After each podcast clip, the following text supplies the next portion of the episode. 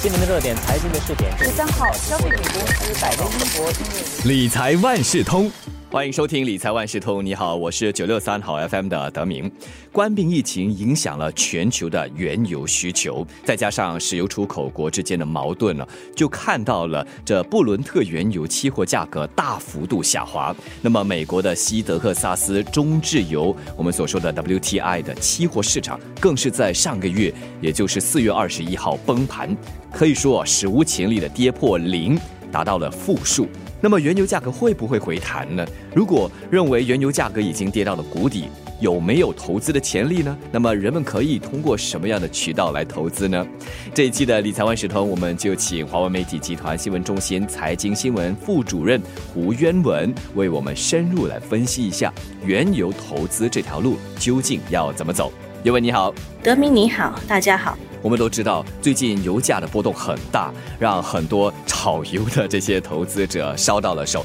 但是也有人认为啊，这原油价格跌到了谷底，正是进场的好时机。如果想要投资原油，那么投资者可以考虑从哪些方面下手呢？其实这个和投资其他的产品都是一样的，在投资的时候都要去了解这个产品，它那个时候基本面如何。它接下来展望，还有投资这个产品有些什么风险，是不是自己可以所承受的风险？那说到原油这个产品呢，首先油价它决定的因素不外乎就是说供应和需求。那供应方面，我们主要就是看石油输出国，也叫 OPEC，还有美国页岩油的产量，产量越高，如果需求没有增加的话呢？油价就会下跌，所以在过去差不多好几年，主要是因为美国页岩油它的产量大幅的增加，产量增加的时候，同时需求并没有出现同样幅度的增加，所以导致这个油价过去几年一直在下跌。那这个 OPEC 呢，其实他们也是联合起来商讨要减产，也做出了一些减产的决定，所以在某种程度上，它可以稍微缓和那个油价的跌幅。原油需求的情况如何呢？就是要看全球经济的走势。今年以来，冠病疫情发展的非常严重，冲击了全球经济的增长，都预测今年会陷入萎缩，甚至是超过了2008年全球金融危机时候的情况。随着世界各国都禁止出行，航空公司多数都在停飞的状态。即便是其他的公共交通、私人交通，它对燃油的需求都减少了非常的多。所以一方面是需求减少，另一方面它的供应量并没有下降，所以导致近年来油价大跌。如果你认为油价目前是已经跌到了一个谷底，它不可能再跌得更低的话，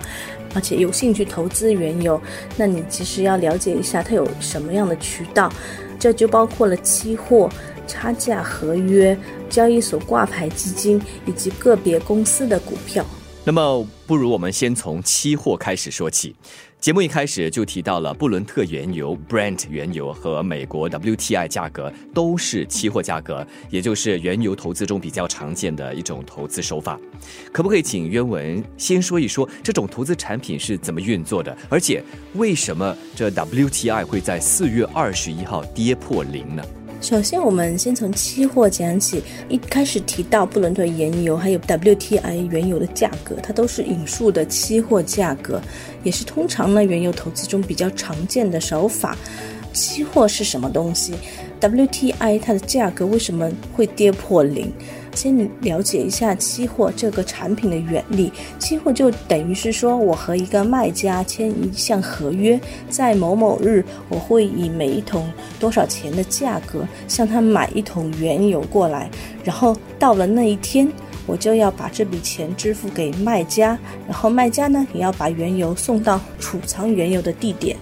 那所以说到四月二十一日，WTI 原油价格跌破零，主要就是因为买了原油的投资者或者是商家，他发现到了那个时候。突然没有什么地方可以储存我的原油了，因为美国的那个储藏设施哈都已经满了，所以他收到了以后，他要另外想办法去存，然后可能要支付一大笔的钱来储藏这个原油了，所以就有一些他宁可是倒贴把他的这个合约期货合约卖掉，他也不要拿到实体的原油。既然说投资期货不是买实物。听起来风险似乎比较高。那么原油期货有什么风险吗？那么一般投资者买卖原油期货呢，是不会去收实体原油的啦。第一，你必须要在合约到期之前把你的合约给卖掉，这是一大风险。如果你忘记的话呢，到最后一刻你卖的话，就可能有亏损了。还有期货，它本身是一个杠杆产品，风险大。什么是杠杆产品呢？就是说，当你买那个期货合约的时候，假设那个期货它一万块，可是你不需要拿出一万块，你可能只需要拿出一千或者两千元做按金。等到你的那个合约结算的时候呢，他才会根据你到时的盈亏来跟你收取额外的钱。假设来说，你你投入两千块去买那个合约，然后你最后是赚的，当然你就不需要拿出掏出更多的钱，而且那个赚到的盈利会是翻倍。那可是，如果是油价没有如你所想象的那样往上走，它反而是跌了，那券商那边就会叫你补仓，也就是说你的按金不够用了，他要你再拿一笔钱出来。有时候市场走向与你预期相反，甚至可能会亏光所有的本金呐，或者是要倒贴更多的按金。券商是建议说，投资者在合约到期前的两个星期左右就要考虑是不是要卖掉，或者是滚动交割，就是把这个合约滚动到下一个月到期的合约。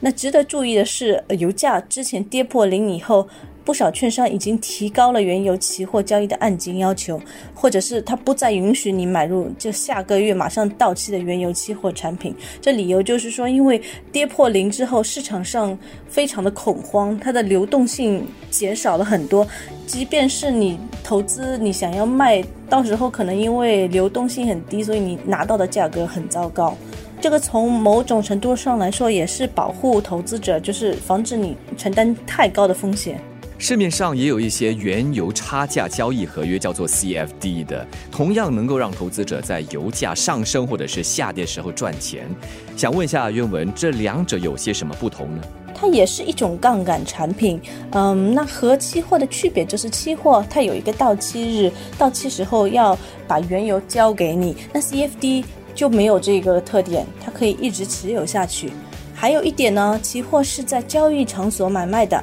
，CFD 是场外交易，投资者和券商或者是交易平台对赌，它不受交易所监督，所以就是有一个交易对手风险，就是万一那个券商啊或者是交易平台出现了问题，它没有办法履行合约，你就拿不到钱呐。那么 ETF 呢？ETF 和投资个别公司的股票是我们相当熟悉的投资管道啊。在原油投资中，投资者有哪些选择？呃，如果你认为期货啊、CFD 啊听上去风险很高，没错，它确实是相对高风险的产品。那还有其他可以考虑的，包括了交易所挂牌基金。这个原油的交易所挂牌基金，也是简称 ETF 啦，他们主要是在美国市场交易，他们投资的呢，就是我们之前提到的这些期货合约。比如说有一个美国石油指数基金，它是全球最大的原油 ETF，它之前就是投资 WTI 原油期货。不过因为这个 WTI 大跌跌破零哈，它也是改变了它的策略。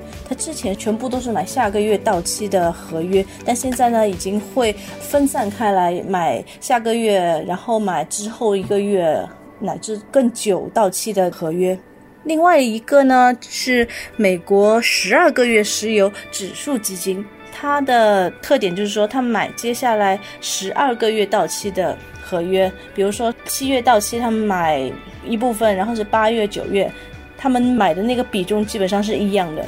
另外一个 Investco DB 石油基金呢，就是买的是明年二月到期的合约。这三个都是在纽约证券交易所挂牌，所以你要买这些的话，可能要向你的券商了解你的户头现在是不是可以通过纽约交易所来买卖。如果投资者只是关注在 SGX 上面买卖的股票基金呢，那基本上选择比较少一点，只有石油与天然气股，比如说吉宝企业啊、盛科、海事。但是这些股的特色呢，就是说它。跟原油价格走势关联不一定很大，因为比如说吉宝它本身也有其他一些业务啦。从二零一六年到二零一八年，那时候油价上涨了近两倍。那吉宝和盛科海事它的股价呢，分别上涨百分之七十多和五十多。还有个股当然也面对它的特定风险啦。你比如说，二零一六年，如果你去买那个以斯拉或者 Swiber 控股啊，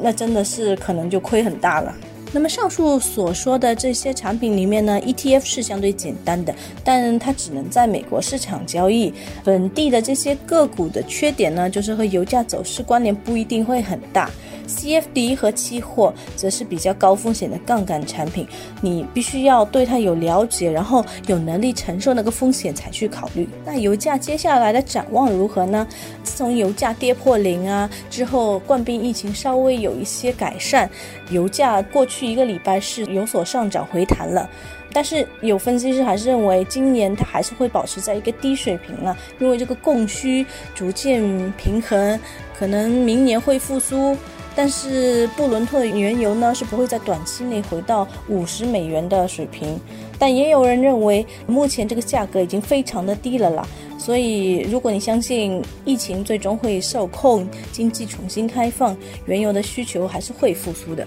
这一期的理财万事通，我请华文媒体集团新闻中心财经新闻副主任胡渊文为我们指引一条道路，那就是当油价暴跌之后。原油投资这个选择，我们要怎么做？这条路要怎么走？理财万事通每期提供你最需要知道的理财与财经知识。如果你想了解更多，可以到早报的 SG 搜索“联合早报财经专栏理财简囊”。我是九六三好 FM 的德明，我们下期再见。